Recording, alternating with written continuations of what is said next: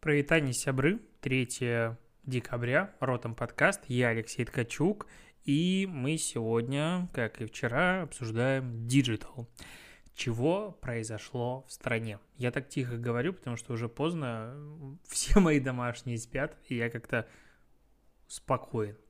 Короче, издатели книг пожаловались ФАС на Яндекс и Mail.ru Group, потому что они считают, что Яндекс и Mail.ru Group получают прибыль от пиратского контента. Ассоциация по защите авторских прав в интернете под названием АЗАПИ, сокращенно, которая представляет интересы 15 крупнейших издательств, таких как Эсма, Аст, Альпина и так далее. Пожалуйста, говорят о том, что Яндекс продвигает через поисковую выдачу нелегальный контент, а, и за счет этого людям типа нравится пользоваться Яндексом, и из этого соответственно, Яндекс извлекает прибыль. Типа, издатели через суд блокируют сотни нелегальных сайтов, однако пиратские сайты в поиске Яндекса на 40% состоят из новых страниц, отмечают авторы.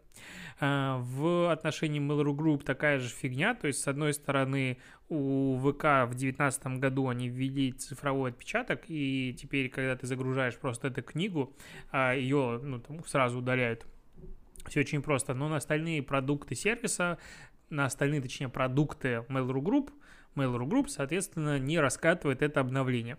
А считают, короче, эти Азапи, что пиратский контент для сервисов – это важный инструмент притяжения новых пользователей, однако издатели теряют от конкуренции с нелегальными сайтами 3-4 миллиарда рублей в год. А пиратство – это плохо, любой труд должен быть оплачен. А, если книга плохая, ну, не покупайте ее, как бы здесь очень просто. Мне я как бы максимально против наличия пиратских сайтов в поисковой выдаче. При этом, как бы, вот есть Яндекс, есть Google, они, допустим, каким образом могут проверять сайт на то, что он пиратский или нет, без жалобы правообладателя. И, ну, то есть, короче, вот этим иском Азапи пытается переложить ну, как мне кажется, ответственность за поиск и удаление нелегального контента на плечи как раз-таки поисковых систем и сервисов. Типа не они будут сидеть поисковую выдачу мониторить, а Яндекс должен отвечать за то, чтобы никакого-то нелегального контента в поисковой выдаче не было. То есть, ну, переходит опять же ответственность платформы, которая фактически работает на UGC, а, пытаются навязать ответственность за это на саму платформу.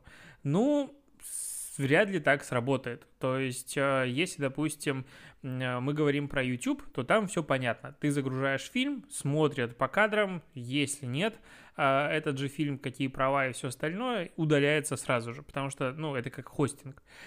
Если мы говорим про Яндекс, ну, а как Яндекс может а, самостоятельно решать, ну, по логике, какие сайты должны быть в поисковой выдаче, какие нет, на основе того, что, ну, типа, или Альпина создаст какой-то список сайтов, только эти могут книгами продавать, все остальные не могут размещать информацию о книгах.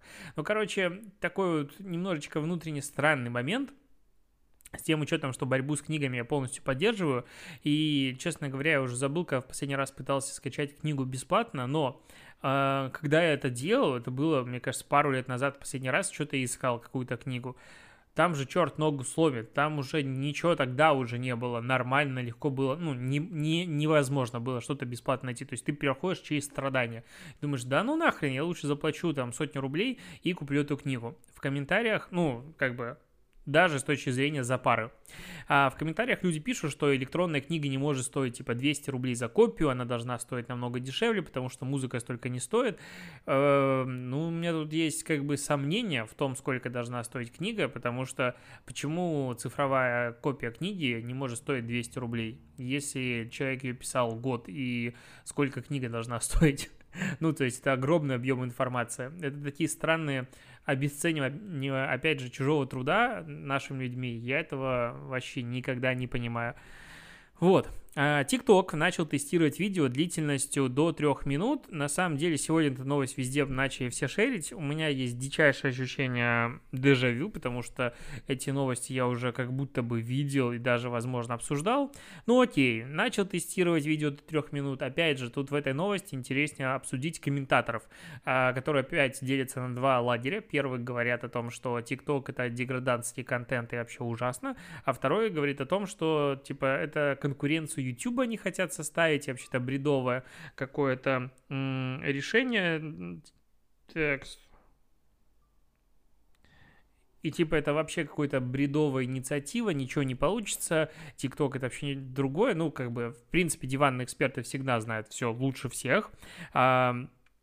В видео длиной 3 минуты на ТикТоке нет никакой проблемы, кроме одной. Создать видео, которое сможет э, конкурировать за внимание с роликами 15-секундными. То есть насыщенность контентом трехминутного видео на такой платформе, где все вот именно в 15 минут укладывается, она должна быть просто зашкаливающая невозможно, либо это должен быть какой-то образовательный контент, и, соответственно, мы переходим немножечко в сторону более спокойного контента. Возможно, запрос на такой ролики, такой длины есть. Почему-то длина, кстати, в 3 минуты непонятна мне, то есть либо уже 5 тогда делать, ну какое-то круглое число, ну 3, типа 180 секунд, ну странная цифра, ну окей, возможно, они что-то протестили, скорее всего.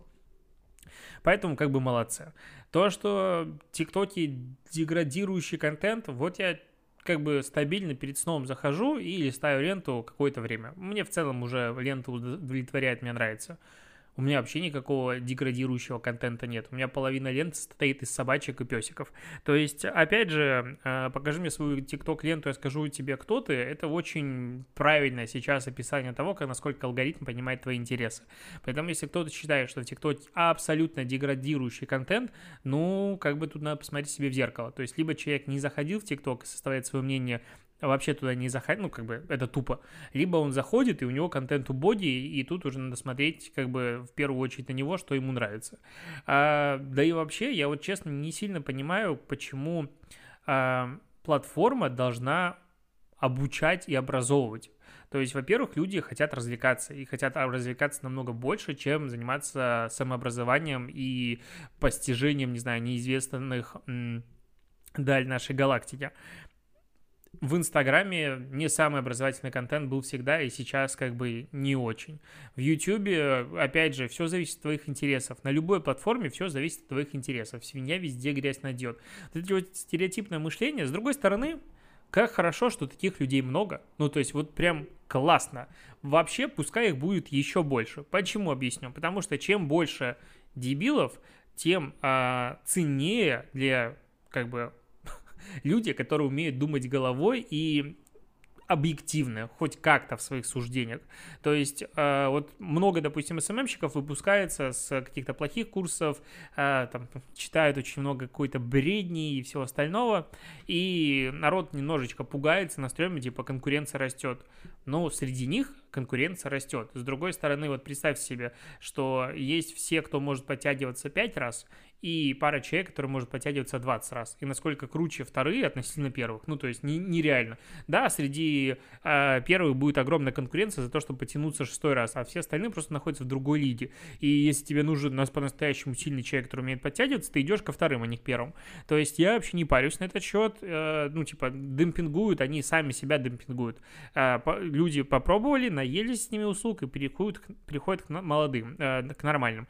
А из этих новичков э, не всегда плохих, они просто иногда не все знают, а, ну, вырастают специалисты через какое-то время, они тоже, опять же, очень небольшая их часть переходит в следующую лигу. Многие остаются на этом уровне, большая часть отсеивается. Круговорот постоянно происходит в природе. Никакой проблемы в этом, честно, не вижу. Одноклассники в партнерстве с Bootsy.to запустили сервис для пожертвований сообществом. Ну, по сути, то же самое, что есть во ВКонтакте, теперь раскатилось на э, Одноклассники в группах от 50 тысяч подписчиков. Можно будет принимать донаты, комиссия сервиса составит 5%. А ежедневно будет э, эти переводы отправляться на карту, которую ты привязываешь к сервису. Пожертвования любые начинают суммы в 1 рубль.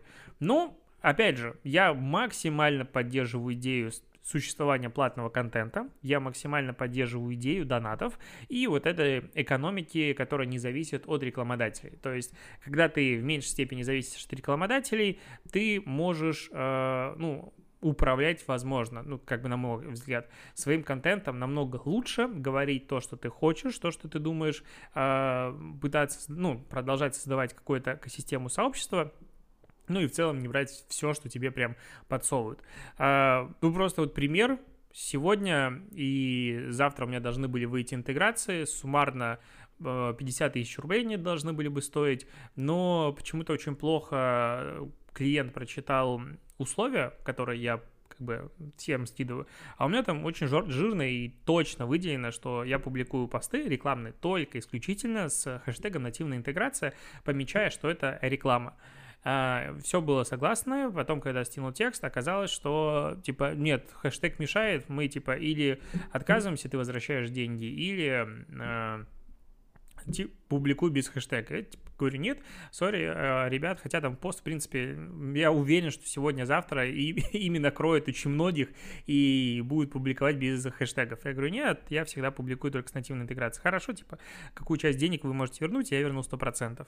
И вот такое происходит как бы регулярно. А, и когда ты не зависишь, во-первых, от э, каждого рекламодателя, а во-вторых, когда в большей степени, допустим, ты зависишь от своей аудитории, от их интересов, это модель как раз Paywall, который когда-нибудь все-таки запустится, не могу ни, до него никак добраться, ты вообще мозг по-другому работает. То есть посмотрите на автомобильных журналистов. То есть есть блогеры, которые в большей степени сотрудничают, не знаю, с каким-нибудь Автору и прочими ребятами, которые как бы им главное контент, а не вот само обсуждение какого-то автомобиля. Соответственно, есть просмотры, и они там продвигаются.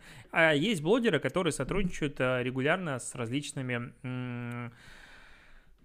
дилерами, э, дистрибьюторами, и у них контент немножечко другой. Там всегда так, ну, как бы, да, машинка хорошая, и вот э, видишь, в принципе, когда ты смотришь там разные обзоры, допустим, телефонов или чего-то еще, вот этот вот человек зависит от э, рекламодателя, вот этот человек не зависит, а вот этот вот обиженный. Всегда есть еще обиженный, который очень сильно хейтит всех. А, вот я всегда боюсь перейти в эту как раз-таки сторону обиженных на бренд, потому что а, мне кажется, это очень сильно чувствуется. То есть я стараюсь, ну, допустим, я в последнее время много критикую Сбер, Яндекс, э, ВК. Ну, вот как бы такое, мне кажется, ну, Mail.ru в принципе. А, при этом мы с Семеном записывали сейчас подкаст, где нахваливали рекламу Сбера. То есть я считаю, что если ты что-то критикуешь, это не мешает тебе в следующий раз что-то похвалить, если что-то делают классно. Это вот свойство тоже, оно встречается как будто, опять же, мое субъективное мнение, но не часто. То есть я смотрю много где-то контента разного, и вот если некоторые люди начинают критиковать, тот же Яндекс, допустим, все, значит, все, что они делают дальше, говно. Но это же не так. Типа, как бы, что-то там происходит не классно, на мой взгляд. Что-то, наоборот, круто и восторг. Почему нельзя хвалить то, что хорошо, и ругать то, что плохо? Ну, то есть вот эта вот объективность, ее как будто очень не хватает, ну, мне в новостях. Вот такая мысль. И, кстати, вот такое я скажу крамолу, но тот же Лебедев, на мой взгляд, вот с точки зрения именно предвзятости, он максимально непредвзятый. То есть, да, он там иногда мнение меняет, я его вообще переставал смотреть, когда он очень тупо комментировал события в Беларуси, но э, вот ты смотришь, он где-то просто засирает, потом такой, а вот это вот красавцы. И вот это вот возможность э, быть настолько смелым человеком, чтобы что-то вот говно говорит, что это говно, а там, где классно говорит, что это классно, его как будто не хватает. Такая вот длинная мысль в начале подкаста, которую я вообще хотел новости обсуждать, а я тут ушел в какие-то разглагольствования. А, не надо так. Итак, Пойдем дальше в новости. Amazon ведет переговоры о покупке одного из крупнейших издателей подкастов Wondery, Wandlery причем типа обсуждаемая сумма больше 300 миллионов долларов. Ну, это в меньшей степени интересно. В большей степени интересно то, что э, этот э, издатель подкастов выпускает сейчас более 100 подкастов. Э, суммарно общее количество скачиваний всех их э, выпусков за все время 58 миллионов человек вот, на данный момент. А, за октябрь 8 миллионов уникальных слушателей. Ну, то есть они прям набирают очень обороты, судя, ну, если а, количество стримов было 58 как бы за все время, за 100 подкастов, а сколько выпусков там было дофига, а за 1 октябрь 8 миллионов уников, а скорее всего там большое пересечение есть. Ну, то есть, типа, ребята растут если это данные правдивы, там, стопроцентными темпами каждый месяц по количеству прослушиваний, по приросту. Ну, иначе просто цифры не бьются. Что здесь интересно, что опять же, все больше и больше экосистем начинает покупать создатели контента себе. А это делает Spotify, который скупил просто половину отрасли. Это делает Amazon, это делают другие игроки, и все сейчас пытаются создать внутренний контент, за который не надо будет платить э, авторские права. Ну, как минимум, подкасты сейчас э, набирают обороты именно из-за этого. Скорее всего, есть у меня такое ощущение, что подкасты тоже, прослушивание подкастов через какое-то время станут монетизируемыми по аналогии с музыкой не будет продолжаться это бесконечно бесплатно. То есть сейчас, да, подкастеры, они как бы хотят, но потом, э, возможно, ну, сейчас есть Storytel, и, в принципе, начинают появляться платформы, которые, э, ну, с платным доступом только по подкастам, все там удобно и все остальное, и за прослушивание люди начинают получать деньги. И вот наличие таких платформ, скорее всего, все-таки приведет к изменению тоже парадигмы. Мне кажется, что прослушивание подкастов станут монетизируемыми э, на, типа, Apple музыки и всех остальных ресурсах. Возможно, это усложнит как-то жизнь, но с другой стороны, чего бы нет. Про Facebook давай поговорим. Тут разработчики пожаловались а, на Facebook в очередной раз, а, причем разработчики не простые, а различных виртуальных а, девайсов, э, точнее девайсов виртуальной реальности, VR-технологии.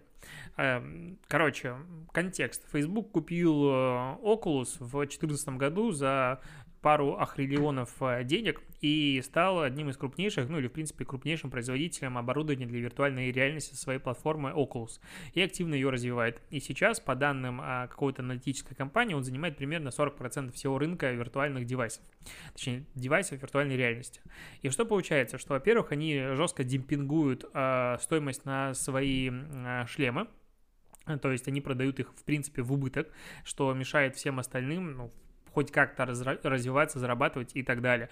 Да, с одной стороны, можно сказать, что покупатель в моменте сейчас выигрывает, но если мы будем говорить про будущее, опять же, покупатель будет в проигрыше, потому что у Фейсбука денег много, он просто убивает всех конкурентов, у которых денег как бы столько в принципе нет.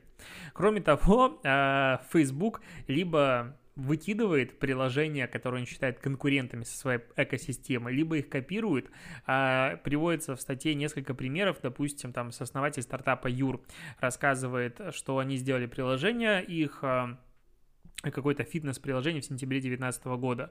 А, потом пришлось потратить месяцы, чтобы удовлетворить требованиям Facebook по критериям безопасности, конфиденциальности и производительности для размещения в приложении магазин Oculus, ну, допустим, окей. А когда они начали соответствовать всем требованиям, компания, ну, Facebook все равно не добавила их в свой магазин. Можно было скачать приложение через сторонние а, магазины приложений и напрямую. Потом весной 2020 года Facebook выпускает обновление, и из-за этого этот юр перестает работать. А потом, а, короче, следующее обновление требует удалять предыдущее приложение, предыдущую версию приложения и скачивать его заново. Ну, короче, полностью усложнили жизнь. И таких примеров есть много. В какой-то момент он начал этот э, сооснователь стартапа критиковать Facebook в Твиттере, и ему пришлось уйти из компании, потому что на него начали давить типа инвесторы. Facebook это, конечно же, все отрицает, но как бы какая жесть просто происходит на рынках, которые немножечко от нас вот, ну, они, скрыты. То есть, ну, Facebook видит огромнейший потенциал, судя по всему, в VR, ну, очевидно, они инвестируют туда кучу денег, и если сейчас, опять же, их не остановить, вот то, что они делают, то Facebook там через пару лет будет занимать каких-нибудь 50-70% э, всего рынка виртуальной реальности и будет контролировать рынок как хочет, и мы получим, ну, более жестко, наверное, чем даже Apple, собственника и железа, и магазина приложения. То есть Facebook, в принципе, зуб точил на Apple всегда за счет того, что у Apple есть как бы своя платформа, магазин приложений и железа, а Facebook как бы существует в рамках экосистемы Apple. Вот так по- по-хорошему, и Гугла. А здесь Facebook сейчас сам создает свою экосистему, и там это он уже покажет. И вот э, явно надо это все дело как-то разделять и создателей экосистем очень сильно контролировать. Ну, мы это с тобой много раз уже обсуждали. С другой стороны, есть вот другое антимонопольное какое-то действие, так его назовем. Э, в Бразилии власти штата Сан-Паулу обязали э, Apple вернуть блок питания в, в свои айфоны, которые как бы он убрал не только же в 12 серии, но и в предыдущих, и сейчас коробочки везде идут тоненькие, потому что типа ради защиты окружающей среды. А, компания, короче, не смогла обосновать, почему она убрала адаптер для зарядки, потому что их попросили доказать, что как бы вы вот делаете это не зря. Они не смогли обосновать, и одно из как бы их ключевых объяснений, что у всех очень много зарядок, и у нас совместимы как бы все устройства, поэтому можно использовать старые зарядки. Ну, как бы старые зарядки все мы знаем, что использовать нельзя с новыми э, кабелями, потому что новый кабель USB-C, а в старых зарядках USB-A. Ну и просто они друг другу не подходят. Поэтому как бы тут они немножечко э, а, все-таки душой кривят или кривят. Но э, в чем вопрос?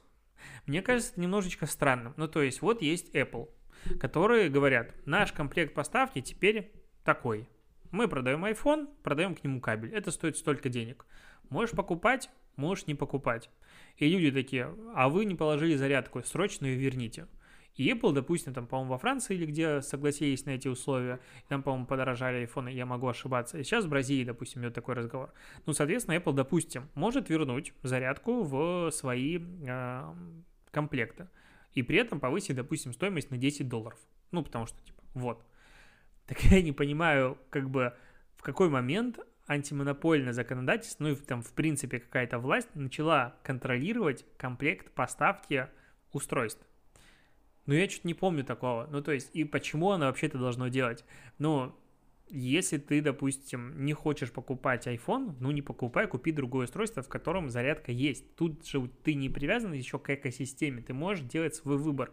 А, то, что они не изменили цену и убрали зарядку, но если они ее добавят, они цену повысят. То есть какой-то очень такая странный момент, типа на Apple давят за то, что они убрали зарядку, так, ну а завтра будут давить за то, что они сделали коробку черной, а не белой, допустим, или что-нибудь еще такое. То есть вот это вот момент, если про экосистему полностью согласен, то здесь я не понимаю, почему так. Вот вообще не понимаю, почему так.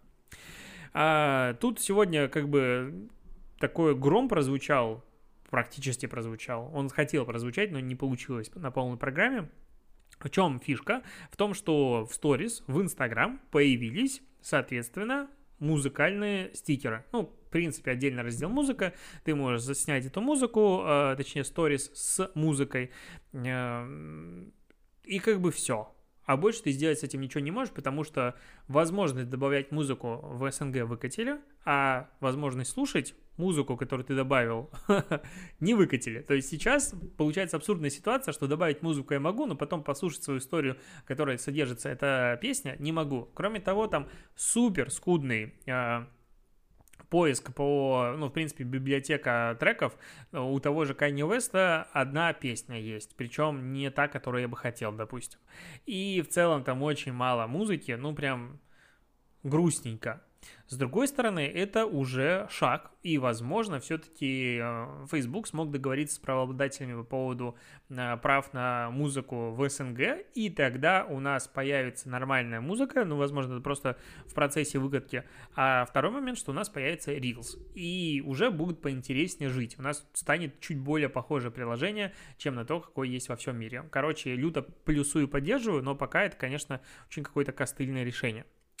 А, давай обсудим с тобой немножечко рекламу. Microsoft показала новогодний ролик. В этом новогоднем ролике показана семья уродов. Я бы так ее назвал. Короче, он короткий. Есть пес, который подходит к первому парню. Он играет э, на приставке, типа в Halo на, на Xbox.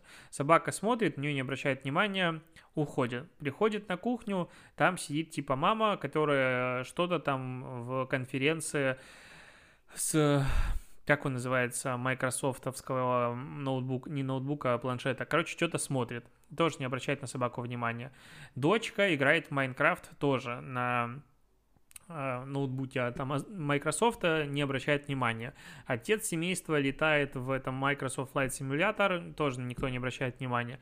Короче, на собаку никто где, нигде внимания не обращает, собака идет спать и Типа ей снится сон, где она играет во все эти игры, присутствует в этих мирах. И слоган этого э, ролика заключается в том, что в 2020 году праздники будут сильно отличаться, а, но это не значит, что мы не можем радоваться и оставаться на связи. Типа играйте в игры и связывайтесь по зуму, но только не зуму. А ролик мне вот как-то очень странный показался, то есть морали никакой нет, люди, уроды, завели собаку, не обращают на нее внимания, ну, потому что, как бы, на собаку надо обращать внимание, надо уделять ей время, если ты ее уже завел. А, играют в игры и, типа, им плевать. Все, на этом ролик заканчивается. Потом собака легла спать, посмотрела какие-то мультики, и, и, и, и ничего не происходит. И как-то так грустно. То есть, мне очень странный ролик, честно говоря, непонятный. TikTok подвел итоги года, и там ничего интересного нет. Ну, то есть топ-10 вирусных роликов, все мы их видели. Первое место это было а, по Опа Орч, как ее, блин, произнести?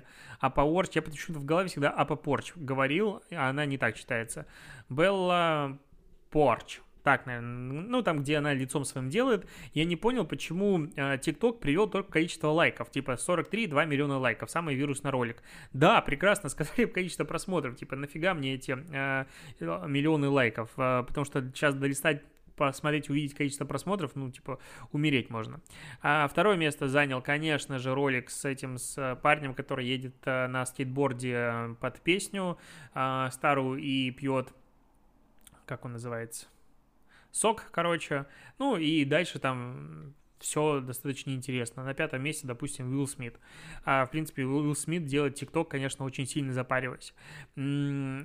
Хэштег челленджа, ну что их обсуждать? Мы их все видели, кто сидел в ТикТоке. Кто не сидел в ТикТоке, их не видел.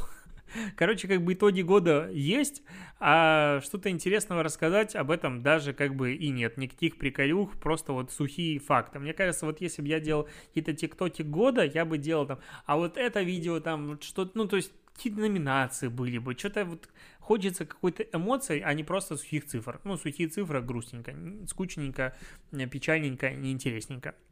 А, Твиттер запретил высказывания на своей платформе людей, которые, ну, точнее, высказывания, которые оскорбляют людей по расовому и национальному признаку. И вот пример.